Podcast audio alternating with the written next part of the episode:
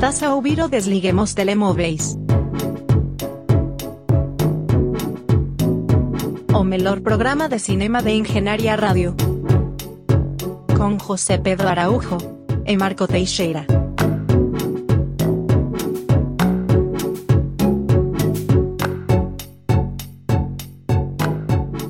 Sejam bem-vindos ao Desligos Telemóveis na Engenharia Rádio. E se a qualidade do som vos parece estranha, é porque é de facto. Eu sou Marco Teixeira e tenho comigo, ou virtualmente comigo, José Pedro Araújo. Olá, muito bom dia do outro lado da linha, uh, de Matosinhos para Rio Tinto.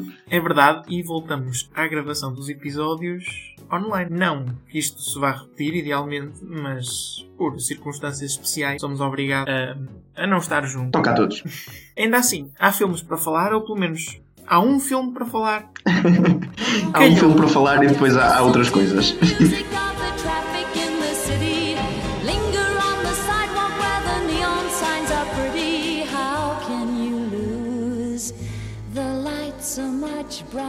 É, mas, mas calhou de vermos o mesmo filme esta semana, não foi combinado. Até porque nós raramente combinamos ver o mesmo filme na semana. Normalmente acontece por acaso. Sim, ou, vez... ou, então quando temos uma, uma coisa como Duna acontecer na semana, né? Exato. Mas desta vez aconteceu. Vemos os dois o mesmo filme. Last Night in Soho, o filme de Edgar Wright, que tem tido uma recepção assim, assim, assim.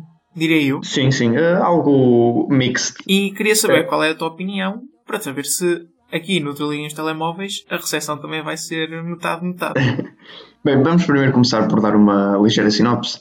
Uh, que o filme trata de uma, uma rapariga uh, britânica que vive no campo, no, numa zona mais rural, na Cornualha. Obrigado, Marco, pela correção geográfica. Um, e recebe uma proposta para. Uma proposta, uma, uma confirmação de entrada na faculdade em Londres para uma escola de fashion, de moda. Ela quer ser estilista e uh, ela aceita, ela vai para lá, mas ela vive com a avó, a mãe dela morreu. Uh, e ela ainda tem visões da mãe e assombra um bocado. A avó tem medo que ela vá para esta grande cidade e se perca um bocado, também como a mãe, pronto. E uh, ela vai e depara-se com um ambiente que é um bocadinho fora uh, do que ela está habituada, que é uma miúda mais apacata. É aquela personagem típica Shy Girl, uh, I'm not like other girls, girl. Pronto. Sim, Born in the Wrong Generation. Exato, exato, especialmente essa. E, e então decide alugar um quarto a uma. ou pagar um quarto alugado a uma velhota no sótão e ela quando vai para lá e dorme eh, no fundo viaja no tempo, esquecemos de dizer assim, uh, e nos sonhos dela incorpora uma outra personagem nos anos 60 em Londres, num Londres muito glamouroso que ela tem muito, uh, uh, muita, sei lá, não vou dizer nostalgia porque ela não viveu nessa época, mas muito amor por.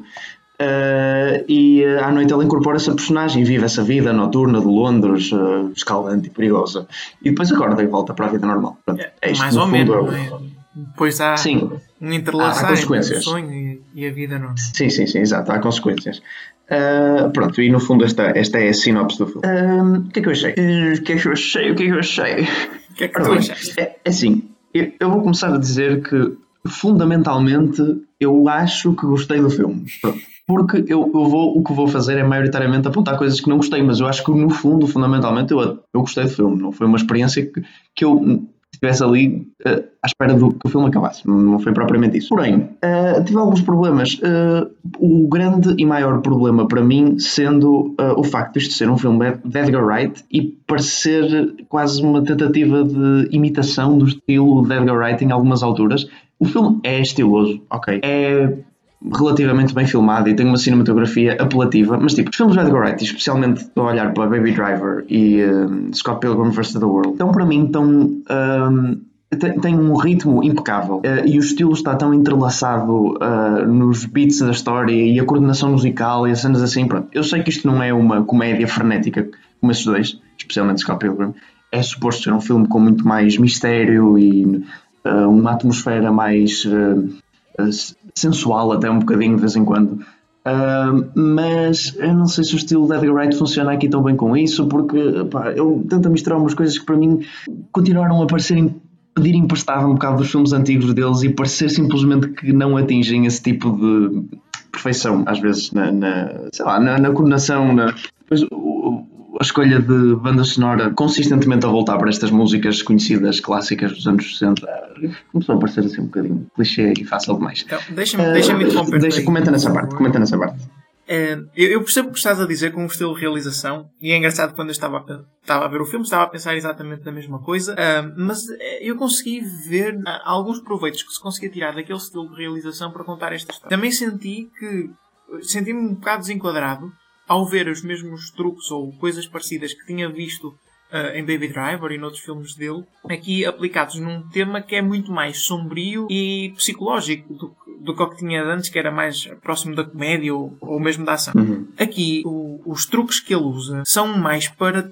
tentar uh, inserir-te quase no terror psicológico de, das personagens. Só que como é um estilo de realização que tenta sempre fazer as coisas quase de forma muito gratuita, ou seja, não deixar nada nas entrelinhas, ser muito explícito naquilo que está a fazer, visualmente e da forma de contar a história. Não sei se estás a perceber aquilo que eu quero dizer sim, uh, sim. com isto. Não há muito, muita margem para subtileza. Uh, tu podes te sentir um pouco deslocado por teres tanta explicit, uh, de forma tão explícita aquelas sensações e aquele uh, encapsulamento psicológico a ser transmitido para ti. Porque eu também gosto das coisas mais subtis. E não é isso que este filme faz. É muito mais direto. Só que apesar disso, eu acho que funcionou de forma diferente daquilo que estamos habituados, obviamente, mas eu acho que funcionou porque eu, eh, sobretudo de metade do filme para a frente, por causa desse estilo, eu estava extremamente perturbado. E o meu eu racional estava a pensar: não, ok, isto é muito cheesy, é muito normal, eu não devia estar a ser enganado por este estilo de realização. Mas a verdade é que eu fui.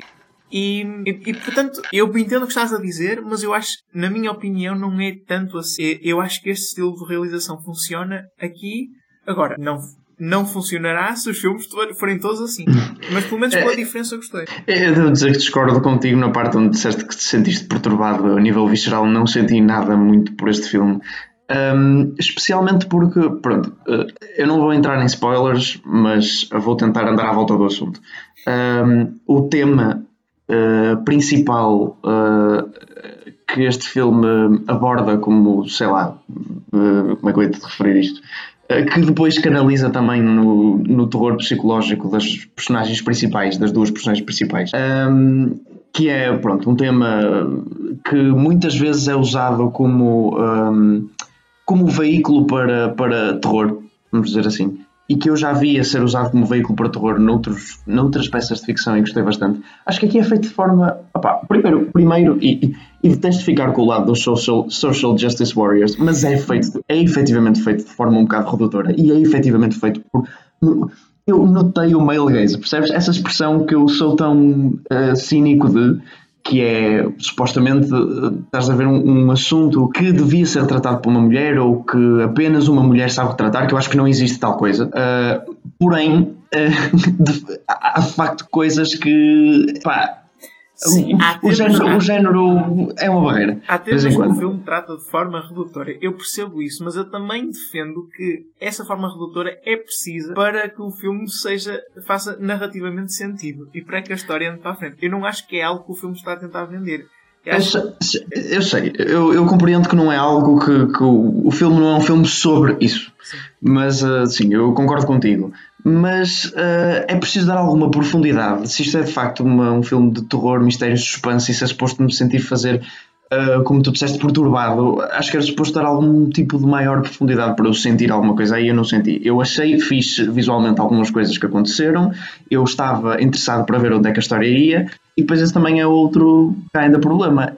Problema mais ou menos, eu não sei se, eu não considero vá, isso bem um problema mas a verdade é que a história é tipo, extremamente previsível uh, o que vai acontecer. E, e, e, eu sou uma pessoa de ficar espantado com coisas que muitas outras pessoas já estavam à espera que acontecessem. Ou seja, tipo, ah, eu já adivinhei isto e eu nunca me tinha passado pela cabeça. Mas neste filme, tipo, pronto. Obviamente o que aconteceu já me tinha passado pela cabeça, não quer dizer que eu tivesse a certeza que ia acontecer, mas o plot twist, se é que se pode chamar isso, final, um, não é assim muito plot twist. E repara, não é grande problema de mim, para mim que um filme seja de suspense e não acabe no fim necessariamente com plot twist. Mas isso não há problema. O problema é que o filme trata-o como se fosse um plot twist em termos de música, em termos de, de, de cena climática final. Portanto, quer dizer, deu-me simplesmente a parecer que eu já tinha adivinhado. Uh, e que havia algum momento de revelação que eu não senti. Uh, pronto, e também isso está um bocadinho entrelaçado nas escolhas estilísticas. Um, não sei se queres comentar sobre este ponto. Queria comentar, mas queria, queria movê-lo um bocadinho. Até porque tu já, já referiste a música anteriormente. E tu disseste Sim. agora que no final, uh, o, o, final fazia sentir. Pareceu-te que era muito mais. Era suposto ser muito mais imprevisível pela música. Um, eu, eu acho que o filme é todo ele muito exagerado. E isto vem também da, da veia de realização de Edgar Wright, penso eu. Sobretudo sim, sim. com a música. Mas, e também isto tem a ver com a forma como eles retratam os anos 60. Eu não creio que isto, o filme esteja a tentar mostrar como é que eram de facto os anos 60. Eu acho que o filme tenta mostrar uma visão daquilo que nós idealizamos que são os anos 60. Até porque isso narrativamente faz sentido. Um, com as experiências da personagem que está a viajar no tempo, entrar. E, portanto, toda essa parte da música, dos efeitos visuais, da luz, é tudo muito exagerado porque, na verdade, és tu que não viveste nos anos 60 a idealizar como é que era anteriormente. E mesmo a forma das pessoas se comportarem, daqueles bailes todos elaborados e das músicas. Uh, e, e, essa viagem no tempo, essa idealização é muito baseada na música para a personagem principal. Então faz algum sentido, na minha opinião, que a música seja bastante exagerada. E no final, obviamente, como o filme esteve a empregar todo esse veio narrativo para, para te mostrar os anos 60, acho que na cena final faz sentido que haja uma erupção de tudo aquilo que o filme fez. Uh, eu concordo que o final é a parte mais fraca do filme. Uh, sobretudo porque eu não sei se este filme deveria ter um ponto final, esta história deveria ter um ponto final. Sobretudo uhum. daquela forma. Pareceu-me extremamente redutora. Mas, é, tirando isso, acho que eu, eu gostei do filme, embora hum, racionalmente percebesse que se calhar não deveria ter gostado, mas ao mesmo tempo são coisas muito simples que o filme faz, mas funcionam muito bem, porque tu não estás habituado às, às coisas de forma tão direta. E, pronto, eu já disse isto. Eu também quero referir, a primeira metade do filme é substancialmente melhor que a segunda. Eu concordo aí. Sobretudo as cenas onde começa a haver essa mistura temporal, onde a personagem da Thomasine Mackenzie começa a entrar nos anos 60 através de espelhos, que é todo uhum. um, uma coisa bastante curiosa que faz. Eu acho que estas, essas cenas estão muito bem construídas. E acho que todas as cenas que se passam nos anos 60 estão muito bem construídas precisamente por aquilo que eu disse, que eu acho que é a idealização daquela época e não propriamente uh, aquela época como era, de facto. Eu concordo contigo, Marco. Essas, essas eram as melhores cenas, as que se passavam no passado. Uh, também porque eu tenho qualquer coisa uh, contra Thomasine Mackenzie, que é algo mais visceral de ela falar assim baixinho e para dentro um bocadinho. que Pá, não sei, que eu vi em todos os papéis que ela fez agora, pronto, adequou-se ao papel, a este papel, e aos outros também, para dizer a verdade, mas uh, é qualquer coisa com a maneira que a atriz dá as performances que são, é um, são um bocadinho estranho para mim eu prefiro a Anya Taylor-Joy nesse aspecto. Também são personagens diferentes, é sério. Mas o, o, meu maior problema vem de que as cenas do presente uh, e eu percebo que isto está um bocadinho segregado em cenas de presente e cenas de passado e tudo bem, mas tonalmente, em termos de tom, o filme fica estranho para mim, porque as cenas de presente são, lá está, como tu disseste, esse tom mais redutor, entre aspas. Aliás, quando vemos as primeiras cenas da personagem da Thomasine Mackenzie ir para a faculdade e há uma gaja má chamada Jocasta que, que lhe faz bullying e tipo, pronto, ok, eu parece que estou a ver um Mean Girls, né? Nesse aspecto o filme é sempre um bocado brincalhão e, e pronto, Edgar Wright, se quiseres. Um, Uh, só que depois nas cenas do, do, do, passado tentam ir para um pseudo David Lynch, Dream Logic, tudo um bocado louco e imagens mais alucinogénicas e que é interessante e está bem feito. Eu gostei por um dia, Uh, e depois epá, o contraste tonal das duas partes não funcionou muito bem para mim, e especialmente quando tu disseste que o não gostaste, ou não é não gostaste, desculpa, achaste que o fim era a parte mais fraca e que se calhar este filme não devia ter um, um fim. Eu percebi o que quiseste dizer nesse aspecto, se calhar deviam ter ficado mais coisas por resolver. O filme no final inclina para a veia do redutor fácil, vamos ter um plot twist, vamos resolver isto, pim, pronto, está tudo. E depois ainda acaba com uma cena, não é pós-créditos, mas uma cena final, ou seja, daquelas dois anos depois, mais ou menos, né? no fundo, uh, acaba com uma cena dessas que, tipo, uh, tem um significado um bocado estúpido e incompreensível. É, parece, parece o fim daqueles filmes de terror parte 6 que só quer puxar para a parte 7 porque sim. E não, e não, não entendi muito bem o que o filme estava a tentar fazer aí e acho que se emaranhou um bocadinho no meio desse Dream Logic ou quer ser um filme mais comercial ou Pronto, eu gostava que eles tivessem escolhido definitivamente uma das veias a mais porque eu estava um bocadinho confuso com o contraste. Estás a perceber o que eu quero dizer? Sim, sim, eu entendo. Uh, não sei se tenho muito mais a dizer sobre este filme. Eu acho que foi, no geral, uma boa experiência. Agora, se daqui a três meses eu me irei lembrar do filme, talvez.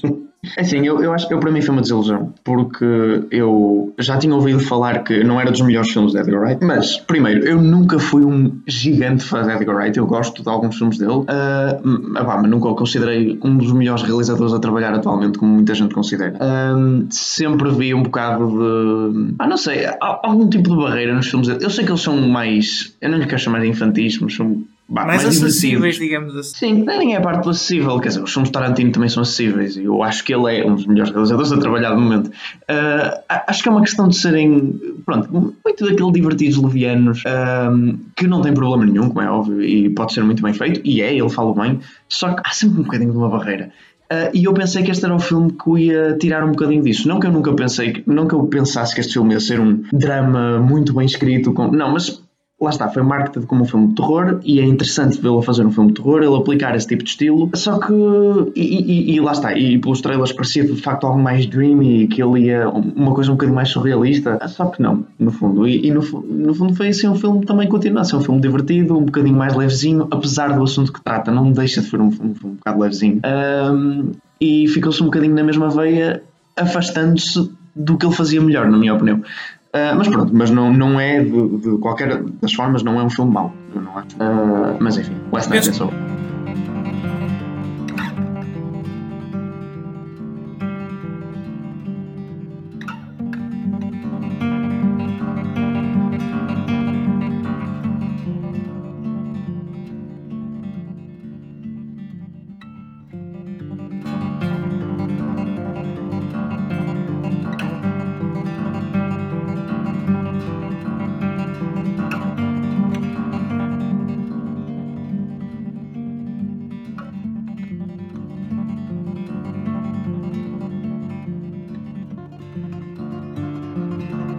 Penso que podemos encerrar a nossa análise de Last Night in Soho e avançar para uma pequena seleção de várias minisséries que tu tiveste o prazer de ver, só que ainda não tinhas falado aqui no programa. Sobretudo porque já isto é um programa sobre cinema e, portanto, tentamos focar no cinema. Mas também porque tem havido outros filmes sempre que ocupam o tempo e, portanto, nós não conseguimos dedicar a nossa atenção. Agora que temos um pouco mais de, de oportunidade temporal para falar de minisséries, passo-te a bola para tu discutires aquilo que tu viste e justificares a inclusão destas minisséries neste programa. Até porque isto a meio do caminho entre a série e o cinema. Exato, também é um bocado por causa disso. Eh, a justificação é somente porque são minisséries deste ano. Eh, eu não vejo muitas séries, eh, mas as que vejo normalmente gosto de escolhê-las com cuidado, porque é um commitment maior e é por isso que eu gosto mais de filmes. Né? Posso ver uma maior diversidade de coisas, coisas que eu até achava que não eram o meu género e muitas vezes não são, mas muitas vezes são. E permite-me ver uma diversidade muito maior de coisas, porque quer dizer, eu não vou começar a ver uma série de um género que eu acho que não gosto, de um realizador que eu acho que não gosto de, de, uma premissa que eu acho que não gosto. É um, um, é um compromisso demasiado grande e é, tipo, é perder muito tempo com isso. Enquanto um filme eu consigo fazer isso e às vezes até sai a gostar. Pronto. Possivelmente há muitas séries que eu nunca vi e iria gostar e há uma barreira de, de género ou de, ou de pessoal envolvido. E mesmo do tempo, de desculpa, aquilo que estavas a dizer do tempo, para sim, mim sim. é uma barreira muito grande porque claro. mesmo que uma série seja tida como muito boa, se ela tiver sei lá, 6, 7 temporadas com episódios de uma hora e 10 episódios por temporada, eu dificilmente a vou começar a ver porque sei que é, que é um investimento muito grande. Claro. Uh, portanto, é por isso que eu acabo por ver menos séries e é por isso que eu acho mais interessante falar de cinema. E, e também é outra razão, né? o cinema normalmente costuma ter melhor qualidade. Se bem que, felizmente, ultimamente, a coisa não tem sido tão bem assim. Um, e, a, e, a, televisão tem vindo a aumentar cada vez mais de qualidade, a cada vez mais bom conteúdo de televisão. Aliás, há muita gente que diz que estamos a viver a era do Peak TV, onde há demasiado conteúdo simultâneo bom para ver e é impossível ver tudo. Um, e pronto, e eu venho aqui trazer uma amostra de minisséries variadas deste ano, quatro minisséries, para de facto determinar se isso é verdade ou não. E, e a resposta vai ser como nos filmes, depende, há tudo. E portanto, vamos começar com WandaVision, uh, que dispensa apresentações, na verdade. Foi uma das três séries que a Marvel lançou até agora, este ano. Eu chamo-lhe minissérie, normalmente minissérie por definição ou só tem uma temporada ou cada temporada é. Um, são assuntos diferentes. Eu acho que o WandaVision só vai ter uma temporada, mas é Marvel. Eles não, não sei se eles vão resistir. Um, e portanto, onde a Vision trata da Scarlet Witch e do Vision, esta série foi muito badalada e foi a primeira série da, original da Marvel a sair. Uh, e portanto, eu quis ver porque o conceito me interessava um bocado. Eu vi os trailers, havia bastantes coisas de anos 50, anos 60, anos 70 a acontecerem e eu não fazia ideia como é que isso se enquadrava na história. E Tal acho que foi no filme anterior, paralelismos temporais. Exato. Uh, e, e, acho que foi o que, o que me atraiu. Uh, e foi o que me atraiu e que foi o que me fez ficar na série. Mas também é a única boa parte da série, como bem dizer. Uh, porque a série, como é Marvel, e não resiste, passado três episódios de explorar este.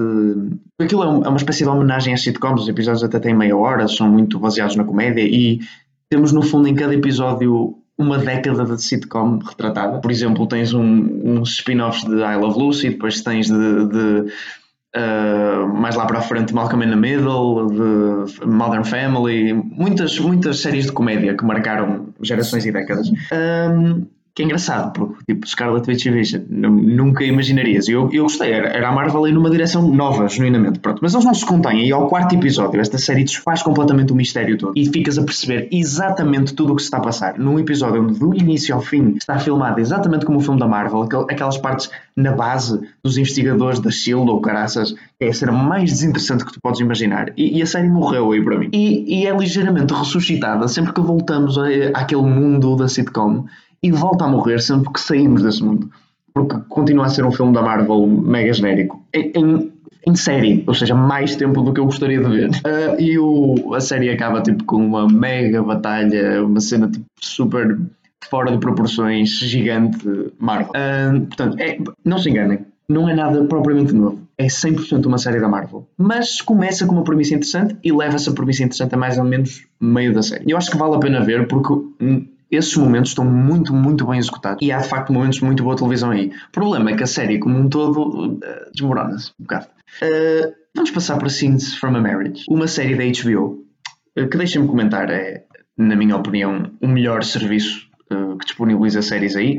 Uh, ao contrário da Netflix, eles preferem qualidade a quantidade. Em geral, qualquer coisa que eu tenha visto da HBO em termos de séries, bem, eu também escolho as que vejo, né? mas um, foi boa, desde, desde boa até fantástica, revolucionária.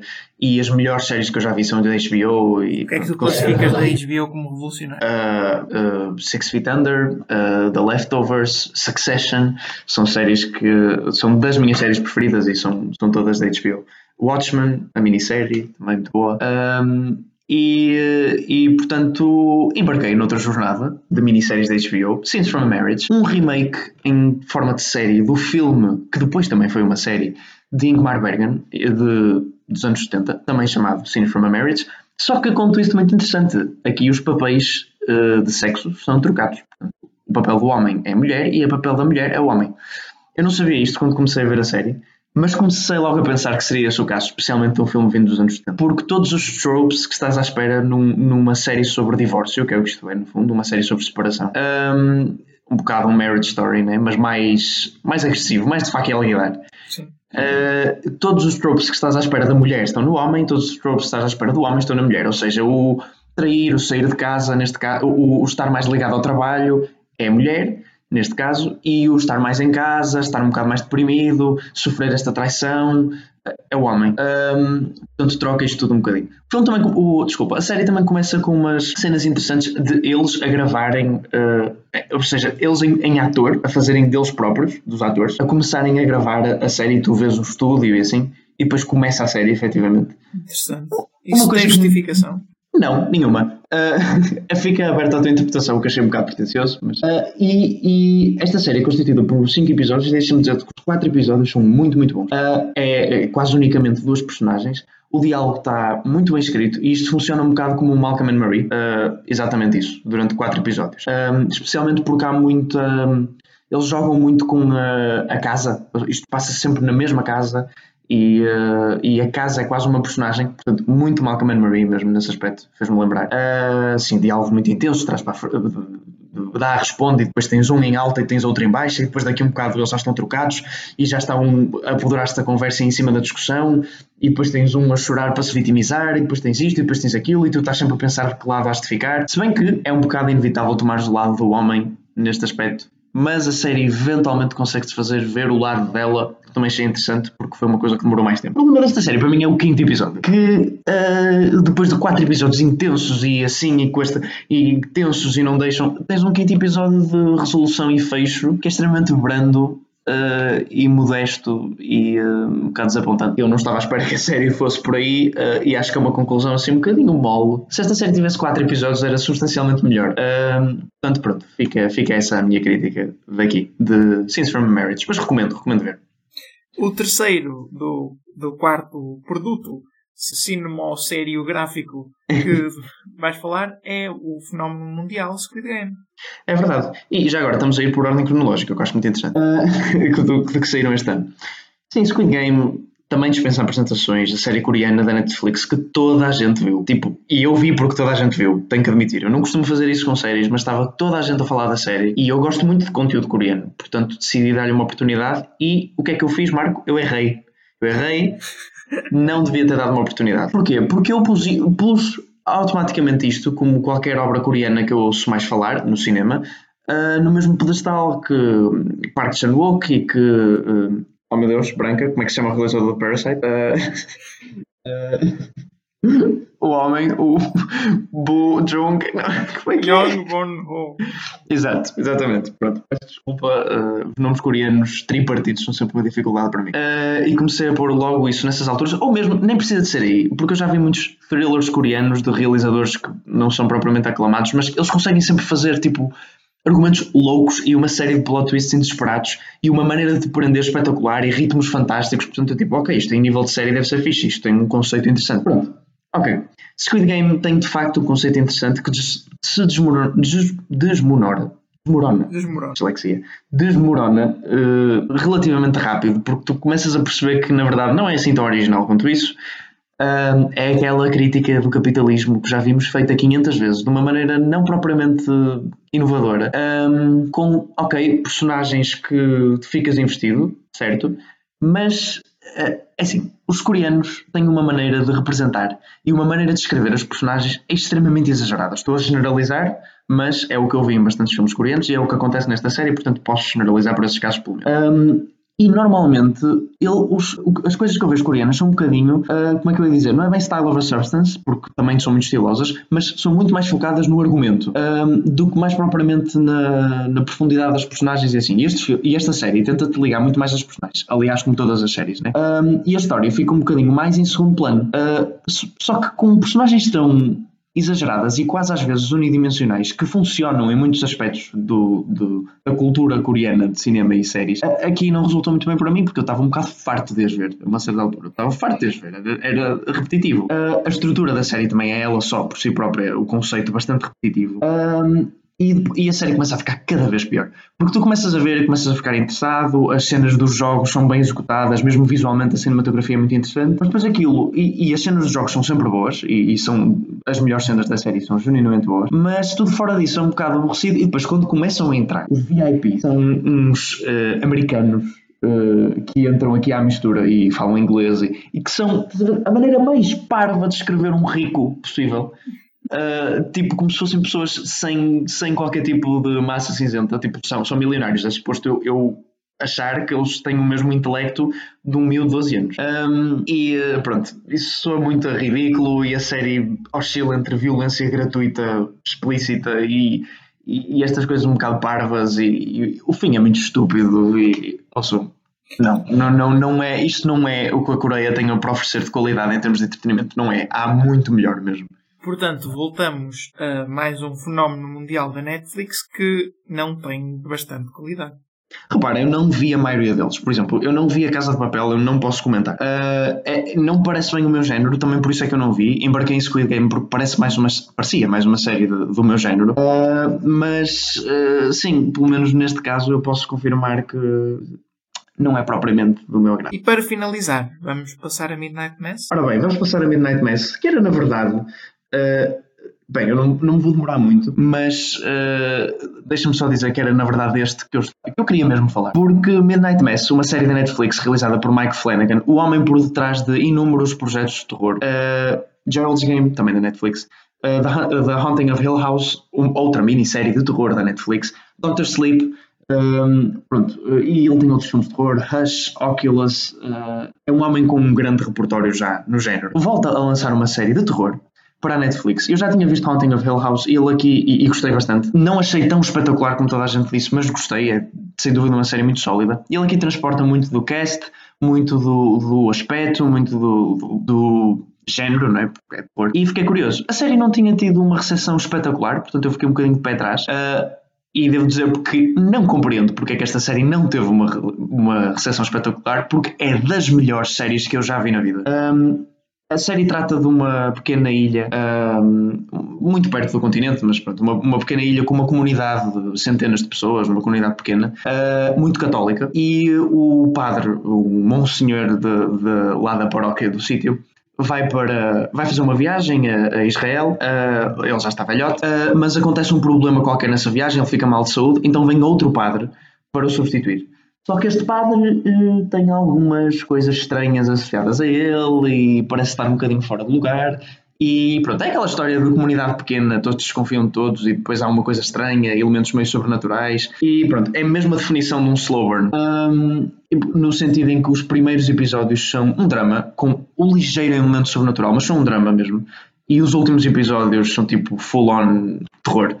Um, e eles fazem essa escalada tão bem os diálogos e monólogos, porque esta série está cheia de monólogos, que é uma coisa que o Mike Flanagan gosta muito de fazer, mas faz mesmo muito bem.